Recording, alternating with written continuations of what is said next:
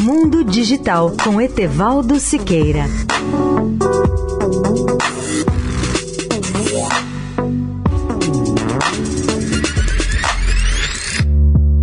Olá, ouvinte da Eldorado. A NASA, Agência Espacial Americana, informa que o telescópio espacial James Webb, lançado ao espaço no dia 25 de dezembro, assumiu sua forma final com a implantação dos espelhos. O telescópio será alinhado e calibrado ao longo dos próximos cinco meses. Só então a agência deverá receber as primeiras imagens dele.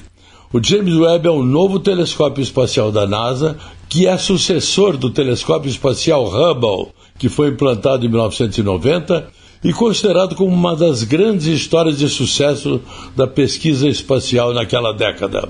O supertelescópio vai agora permitir aos astrônomos enxergar coisas no universo que eles não conseguiam ver antes, como as primeiras galáxias que surgiram nascidas há mais de 13 bilhões de anos.